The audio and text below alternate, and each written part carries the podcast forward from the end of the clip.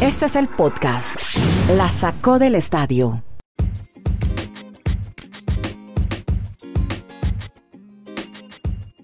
¿Cómo están? ¿Cómo les va? Bienvenidos al episodio 396 de este podcast que originamos desde Estados Unidos, Colombia y, bueno, habitualmente Chile. Hoy estamos en Colombia, en Bogotá. Les habla Andrés Nieto. Ya saludo a Kenneth Garay y a Dani Marulanda. Hoy tenemos mucho que hablar de NFL, de Matt Covid en los Browns, del mejor colegial, el mejor futbolista colegial, de Tua Bailoa, de quiénes son los finalistas del Salón de la Fama. Perdió River Plate en la Copa Libertadores, se autodestruyó en media hora. Hay un técnico, el campeón de Colombia, el argentino, que hizo una procesión. Ya les contamos por qué Alex Morgan tiene COVID. Les llegaron las cervezas al arquero Alves. Hay torneos de golf ya en Hawái, se prepara uno en la Florida y los Spurs frenaron la racha de los Clippers en la NBA. Con este menú comenzamos, que está para chuparse los dedos de rechupete. Empezamos este podcast saludando a Dani Marulanda para que me hable del COVID en los Browns. Los estamos elogiando este fin de semana por su clasificación, pero eh, dio positivo Stefanski. ¿Y quién más? Dani, hola, ¿cómo anda? ¿Qué tal Andrés? Un abrazo muy especial para usted, para quienes nuestros oyentes. Hombre, esa temporada ha sido como siempre han sido los Browns, todo tan Browns. Cuando están en las finales, cuando por fin pasan 18 años para volverlos a ver en los playoffs, ahora están con contagio de COVID. No solo Stefanski, el, el coach, yo creo que va a tener la votación para muchos de ser el entrenador del año, precisamente por eso, porque tomó esa franquicia que siempre ha dado más decepciones que alegrías y pues la lleva hasta postemporada. Además de él, también está con contagio de COVID. Y además del entrenador está Bitonio, que es un guardia titular del equipo, también otro receptor y dos compañeros más de ellos del staff de entrenadores. Pero hasta el momento el partido sigue programado para el fin de semana, pero sí volvieron a cerrar el campo de entrenamiento de los Browns para evitar que haya un rebrote y más jugadores tengan contagio de COVID en lo que va a ser la previa a esta postemporada para el equipo de Cleveland. Y ahora saludo a Kenneth Garay, él está en Bristol, Connecticut, a, a casi cero grados centígrados, con la nieve, con eh, el tiempo bien frío, estamos en invierno en Estados Unidos, en el noreste, y me empieza hablando de Alabama y del mejor colegial, el ganador del trofeo Heisman. Hola, Kenny. ¿Cómo le va, don Andrés? En un día muy importante para la democracia en los Estados Unidos. Claro. Y donde pasaron cosas que si le hubieran preguntado a cualquier estadounidense hace 10 años que iban a pasar, eh, quizás nos hubieran tildado de locos. Sí. Resulta que el estado de Georgia, simplemente le dejo el dato porque me parece que es de interés general, está cambiando prácticamente de republicano a demócrata. Algo que históricamente ni sucedió, ni iba a suceder, ni nadie creyó que podía suceder. Esto después de las elecciones de anoche. que, ganara, que ganara un demócrata, ya es mayoría demócrata en el Senado. Eh, la que lo, sí hay mayoría demócrata porque ganando ayer había dos plazas en el Senado. Entonces, ¿qué pasa? Las dos la ganan los demócratas y quedan empatados. ¿Quién rompe el empate? Kamala Harris, otro demócrata, vicepresidenta del país. ¿eh? hoy me equivoqué de podcast, parezco. yo, sabía que estoy, con, es que nos Hoy estoy con Julito y con Viquisitas o qué? No, no, no, por favor, estamos hablando de me quedo callado porque yo sabía que Madulanda me iba a regañar. Tiene razón, tiene razón, pero él es un ciudadano, está preocupado por su país, un ciudadano americano. No, y ojo, y me parece una información de interés general, ¿no? Claro, está bien, está bien. bueno, ahora sí de Alabama y de los pelados y del fútbol y el Jaime. están, muy, están muy preocupados en Barichara o en Florida Blanca con la información que se está brindando. no, es que nosotros no, es que no, es que olvídese. hombre, ya. Primera pelea del año, pues. Nosotros, señor Madulanda, le hablamos a gente muy culta de todo el mundo, muy ah, culta. Tenemos la audiencia más culta en la historia de los podcasts. Desde Alaska hasta la Patagonia, como dice. ay, como me enseñó Marulo, desde Alaska hasta la Patagonia. bueno, hábleme pues del, del, muchachito de Alabama, hombre, que es Heisman. más adelante ya muy sigo educando a Marulanda.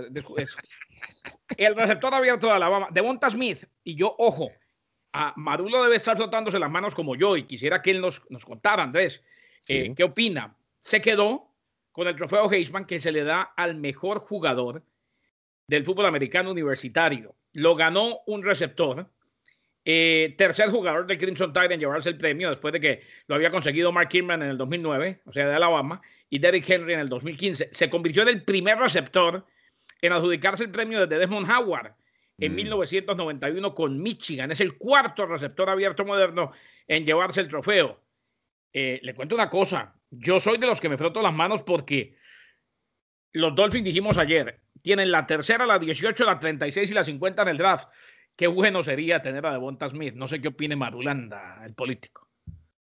Pero Garay, en este tema, o sea, yo recuerdo precisamente lo de Desmond Howard. En los últimos 30 años que llevo desde niño viendo fútbol americano, solo dos receptores han sido elegidos Heisman.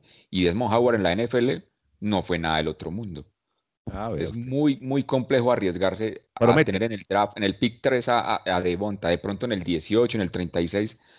Yo no sé, yo haría un canje en el, número 3 y, y, trataría de tener muchos más jugadores cambiando ese pick para, para Miami, porque hay equipos más desesperados por conseguir en el draft, en el número 3, a un quarterback. Vamos a ver qué dice obviamente la agencia y el manager de los Dolphins, que son los que saben obviamente de este negocio. Uno simplemente es ahí el, el cariño. Mientras Nada tanto, más.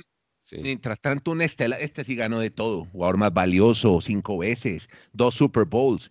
Y ya es finalista al Salón de la Fama del el fútbol americano. ¿Quién es?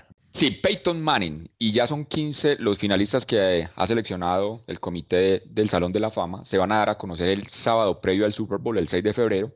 Y ya la ceremonia de, exaltación al Salón de la Fama será el día 8 de agosto, cuando normalmente arrancará la, el tema la pretemporada de 2021 en la NFL. Peyton Manning, André, yo creo que en otro podcast lo había manifestado. Para mí es el jugador más importante que ha tenido la historia en quarterbacks. Algunos dirán Joe Montana, Dan Marino, Tom Brady. Pero yo, yo simplemente analizo dos condiciones de Peyton Manning, su brazo y la inteligencia para entender lo, lo que le planteaba el rival. Para mí, Peyton Manning va a ser exaltado al Salón de la Fama de manera unánime en esta primera elección. Y lo que sí me preocupa, amigo Kenneth Garay, es que los 15 que están seleccionados, a todos los ya los vimos jugar. Es una generación que vimos completamente, o sea, lo viejos que nos estamos volviendo, mi estimado Garay. Antes me, a mí antes me alegra. Yo sé que Nieto es de los míos. Nosotros envejecemos con, con tranquilidad, con claridad. Eh, las, las canas nos tornan sexys. Sin botox. No, botox no, botox. Ah, bueno, no, no. Hay que envejecer con dignidad. Las canas. Sí, las arrugas son de tanto reír. El otro día me llamó una amiga y me dijo, no, es que eh, estoy triste porque mi papá está envejeciendo. Le dije, ¿tu papá ya tiene canas? Me dijo, sí. Ah, bueno, entonces ya está viejito. bueno, está bien. Bueno, y una final ya para terminar en NFL, porque hay que hablar de River Play, hombre, que ayer se autodestruyó como en Misión Imposible. Tua Tagovailoa sigue siendo titular en los Dolphins entonces, Kenny. Es que hablaron, eh, dieron como el estado, como los políticos dan el estado de la Unión. Hoy estoy en una de política impresionante. Sí, sí, sí, sí, ¿Eh? está usted. Eh, no, y lo peor es que hoy tengo compacto de NFL y, esta noche a las 10 de la noche NBA. Ah, los Clippers ante los Warriors. Uy, qué bueno. Ahorita le hablo de los Clippers, que les fue bien. Ah, bueno. de una vez ah, no, le fue, no, al contrario, los frenaron los Spurs. Los frenaron los Spurs anoche. Chris mm. Greer es el gerente general de los Miami Dolphins y aclaró que Tua Tagovailoa es el quarterback titular del equipo del 2021. Están felices con su progreso. Habló en medio de la especulación, lógico, de que podría ser candidato a reclutar otro quarterback. Yo estoy totalmente de acuerdo con que lo digan ahora. Es que la evaluación de Tua, la gran evaluación, y como bien decía Dani, ahora que muy seguramente tendrán con qué rodearlo todavía mucho más, va a ser el año entrante y hay que dejar que juegue los 16 partidos si no se lesiona, que juegue y que pierda si tiene que perder. Esta temporada va a pasar, va a, pasar a ser incómoda eh, también descartaron el hecho de que, de que vayan a despedir a John Gailey, pero eso sí, me queda claro que van a hablar con Gailey y, dijo, dijo Brian Flores algo que es interesante.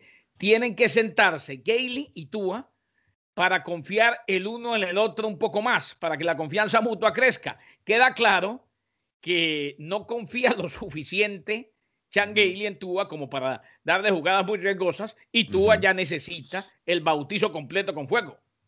Y eso lo compartimos. Este 2021 va a ser muy clave para Tua. Incluso va a ser hasta presionante para él porque le van a poner las armas que necesita y ahí sí vamos a saber si realmente va a ser la franquicia como lo está pensando en Miami. Porque usted nos mencionaba anteriormente, la, la posible llegada de, de Devonta Smith con Divante Parker, que es el receptor más importante que tienen los Dolphins. Y, y, esos detalles, Andrés Kenneth, de, de, cómo son los contratos de la NFL. Resulta que el domingo pasado muchos jugadores ganaron bonificaciones por la temporada. Por ejemplo, Tom Brady ganó medio millón de dólares por haber tenido la campaña que hizo con Tampa en, en, los incentivos que tiene el contrato. Pero uno que me llamó mucho la atención fue el de Divante Parker, ese receptor de Miami se había perdido los dos partidos anteriores al último juego frente a Buffalo. La gente lo criticaba que porque es de cristal y se lesiona muy rápido. con lo que hizo en el último partido, logró el objetivo de lo que decía su contrato. Se ganó 750 mil dólares más por haber terminado con más de 60 yardas, más de 750 yardas. Y pues esos son los contratos de la NFL. La gente es furiosa porque el equipo eliminado, pero él con más plata en el banco. Claro. Bueno, estamos ahora una tanda de fútbol, fútbol mundial, que hay varias cosas para contar. Primero. Qué solfa la que le dieron a River, ¿no? Sí, sí, sí. ¿Sabes que me acordé de Misión Imposible? Dani no lo debe recordar, una serie de televisión muy famosa. Cuando comenzaba la serie. Decir y para acá. Sí. El que tenía que atender la misión recibía un cassette y el cassette enviaba un mensaje, decía su misión, si decía aceptarla, decía cualquiera de los miembros, ta, ta, ta, ta, y terminaba, este mensaje se autodestruirá en cinco segundos, buena suerte, y ahí se autodestruía. Eso le pasó a River. 20 minutos, media hora y se autodestruyó, con, primero con error de Armani, luego la expulsión de la insólita expulsión de Carrascal y, el Verdao. Depredador, ¿no, Marulanda? 3-0 le ganó en la cancha independiente. ¿Quién fue el que local, dijo aquí en esta mesa de trabajo, ojo con Palmeiras? Creo que yo y Santos ah, también, también. La gente está confiando en Boca y, ojo con Santos también, que Santos tiene varios jugadores interesantes. Tiene un pelado de 16 años, Kylo Georgia, y tiene otro que se llama Mariño, impresionante. Bueno, pero a ver, ¿qué pasó con Palmeiras? ¿Qué pasó con River? ¿Qué dicen sus amigos, los periodistas argentinos de ESPN? Y las cosas que tienen el deporte y que por eso nos interesan tanto estas historias, porque previo al partido todos hablaban que esta era la supernómina de River Plate, sobre todo en la, la función de los cuatro en función de ataque, de Nacho Fernández, de Borré, de Carrascal y del mismo Suárez, pues decían que no había manera eh, de cómo River fuese a perder un partido frente a Palmeiras, aunque tenía obviamente también una muy buena nómina, y todo lo sorprendió eh, el trámite del partido, sobre todo las acciones puntuales de errores de Armani, de Rojas, hombre, como le dicen a esas alturas de la vida a un, jugador, el sicario, el sicario Rojas, que pareció un Bambi, dejó pasar sin problemas al jugador de, de Palmeiras. esos errores puntuales, más el desespero que tuvo River Play, y no sé si a, Gallardo casi no le, no, no, le critican nada, pero yo a veces pienso que hay un poco de soberbia, yo no sé, si, como algunos le dicen el Napoleoncito a, Gallardo. el, audio, que se filtró cuando le decía a Rojas en el partido anterior, de esa manera coloquial en la que se habla del fútbol, que hay que quebrarle el tobillo al rival, o sea, como ser más enérgico, más fuerte, y eso generó pues una cantidad de críticas para Gallardo por, por ese lenguaje que utilizó, pues lo hizo en el tema coloquial del fútbol, pero también uno debe ser más respetuoso, creo que con, con los compañeros y con los rivales. Que ha, es que ha ganado mucho, Dani. Sí. sí, entonces. No, le estoy dando el pase por eso, pero acuérdase, por ejemplo, en la época de Chula, que con los dos Super Bowl que ganó, se quedó en los Dolphins hasta que quiso. Pero piense una cosa, Marulanda, oyendo a sus amigos los periodistas argentinos, ayer se Oiga, me alegra como, le da, como le da cambio, como le da cambio eh, en Nieto a Marulanda. Eh, ¿Qué dijeron sus amigos los periodistas argentinos? Claro, porque es que Marulanda aquí dice que, no hace todo el día hablando de River y Boca. Pero es que ayer, y tenían razón unos que decían, es que River vendió mucho y no compró nada. Mire, salieron de Juanfer Quintero, de Escoco, de Martínez Cuarta, y no compraron nada. Pero, es que usted, Andrés, lo dice, de, manera irónica, de manera... Claro, es irónico, claro, sí. Sí, porque claro. O sea, no, pues después de la lloradera que usted le entró el día que no, pudo ver a Viñolo más en Colombia. no, yo digo que siempre he manifestado que para mí los periodistas que tienen más conocimiento de deportes son los mexicanos. Ah, Reconocemos lo que han hecho los argentinos y eso, pero no, no, a mí no me, a mí no me, a mí no me involucren, no me involucren, no me involucren en ese mundo de los. no podía buscar a los mexicanos para que le hablaran de River Palmeiras, maestro. Por eso, depende de que el fútbol argentino está sobrevalorado. Algunos dicen que ya está sobrevalorado. Bueno, pero no, termina. catalogar en, en los adoradores del divino niembro ni esas situaciones de, de por allá. En fin. ¿Tú, quieres a tu pollo, a tu pollo viñuelo? A un pollo. no, eso, decían, eso manifestaban ayer en la previa los periodistas argentinos. Gallardo dijo que necesitan de una noche épica para poder remontar ese 3-0 y que parece difícil ya. Y vemos ya a Palmeira finalista en una final que será sin público en el Maracaná. Dos equipos paulistas podrían llegar, ¿no? El Santos también es de, del Paulista, del torneo Paulista. Bueno, mire, eh, tengo no, oiga, cuando uno está en mala racha, ¿se acuerda que habíamos hablado de la bella Alex Morgan, cómo había salido de Tottenham, que no había logrado cuajar con su fútbol? Ahora, hombre, tenemos noticias de que ella y su familia tienen coronavirus. Mm. Ella acaba de regresar, ella y Servando Carrasco, el amigo de Garay, y tiene una niña de español, el, el exjugador. Claro. Y la niña, Charlie también, una niña de siete meses también con COVID, así que mala suerte. Pero hay una historia. Se trata de Juan Cruz Real, el entrenador de la América, porque él hizo una promesa. Acá en Colombia es muy habitual, mucha gente se va en el tema religioso a hacer una caminada hasta el Milagroso de Buga, una región que queda en el Valle del Cauca.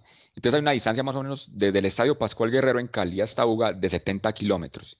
Y su promesa o lo que él sí prometió era que si América era campeón, él se iba caminando. Pues comenzó esa correría el día anterior, pero lo llamativo del asiento es que la gente va saliendo en los barrios o en, la ruta hacia esa zona, lo abrazan, le dan camisas, lo felicitan.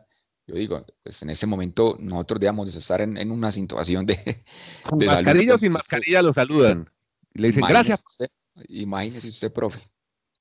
Bueno, y la otra historia, ahí va la historia de Juan Cruz Real. Ojalá no vaya a quedar afectado en su salud. Bueno, los señores de Budweiser, a quien invitamos a monetizarnos en este podcast, están en la campaña esa fabulosa en la que le envían cervezas a los arqueros que les ha hecho gol Lionel Messi, que es la imagen de esta cervecera de Milwaukee. Pues ya recibió cervezas, el que más goles recibió, y hay una anécdota buenísima. Cuéntenos, Garay, ¿qué pasó y quién es el arquero que más cervezas recibió?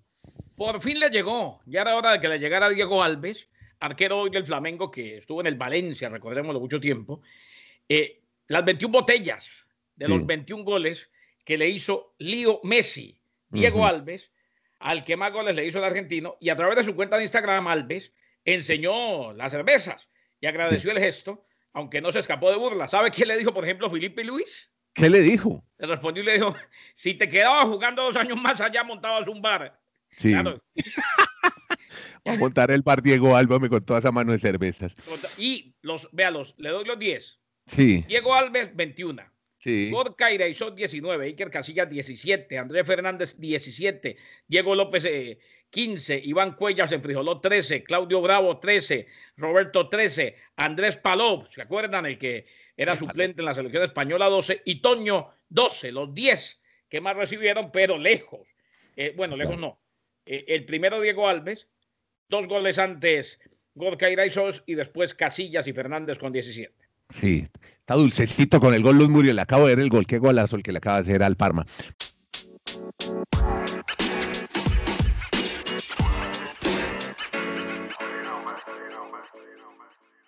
Hablemos de otros deportes, hombre, porque ya tenemos acción. Golf y tenis. En Hawái, en la tierra de Obama, hay golf. ¿Quiénes van a jugar? Tenemos latinos presentes. Exactamente, Andrés. Comienza la temporada 2021, o más que temporada del año, porque la temporada arrancó desde octubre. Recordemos que ya el golf se juega de octubre a agosto en cada temporada. Y hay cuatro latinoamericanos. Comenzamos por los mexicanos, Abraham Anser, Carlos Ortiz, el chileno Joaquín Iman y el colombiano Sebastián Muñoz. Ya están listos para, desde este jueves 7 de enero, hacer la actividad del PGA Tour en Hawái. Así que estaremos allí muy pendientes, obviamente, de este gran evento habitualmente todos los años por esta época empezamos a hablar de los torneos previos al abierto de Australia. Jugaban en Nueva Zelanda, en Canberra, en fin, en Australia hacían los torneos. Los, jugadores después de las fiestas de Año Nuevo, los tenistas se preparaban para este torneo, el primer Grand Slam del año. El Grand Slam se ha aplazado hasta febrero y es curioso ver en enero a muchos de los grandes tenistas, pero esta vez en canchas de la Florida, en pistas de la Florida, Dani. Y allí está listo para arrancar exactamente también la temporada de la ATP. Ya, por ejemplo, tenemos a su amigo chileno Cristian Garín como la siembra uno del torneo de Delray Beach en, los Estados Unidos. Eh, Galán, Daniel el, el Bumangués, el colombiano, va a enfrentar ya a Andrej Martin, que es un eslovaco, en esa primera ronda de este torneo con el que se abre la campaña 2021 de la ATP. Y como se está manifestando, llama la atención que el abierto de Australia, pues se retrasó unos 15 días, porque normalmente era de mediados de enero a finales de enero y ahora va a ser en la primera semana de febrero hasta mediados de febrero en lo que tiene que ver con el calendario de la ATP. A propósito de Garín, que cambió de coach, ahora es un argentino, se llama Franco Davín. Así que vamos a ver cómo le va, si logra mejorar, sobre todo el servicio que hay que mejorar un poquitico en Cristian Garín para que llegue al top 20 de la ATP este año. Esperemos que sea un gran año para el chileno. Ah, que mañana Madulanda, no se lo pierda, mañana la sacó del Estadio Podcast, Madulanda nos va a contar lo que dijeron los periodistas argentinos después de Bocasa. y los mexicanos también. Bueno, muchachos, muchas gracias. Yo sí, no, no tengo problema en, agradecerle a los mexicanos que nos dieron a conocer otros deportes y no solo pensar Yo también, yo también, es que yo no estoy diciendo que no, simplemente me encantó la manera como Nieto te da cambio. Es, un, es, un, es una camionada de sorna. bueno, aquí tengo, amigos periodistas en Argentina, en México. Gracias a, a ellos hemos podido aprender un poquito de otros deportes. Y aquí tienes un amigo, aquí tienes un amigo. Oiga, Sorna, pero no Sarna, ¿no? No, me digas Sarnoso. No, no, no, jamás, jamás.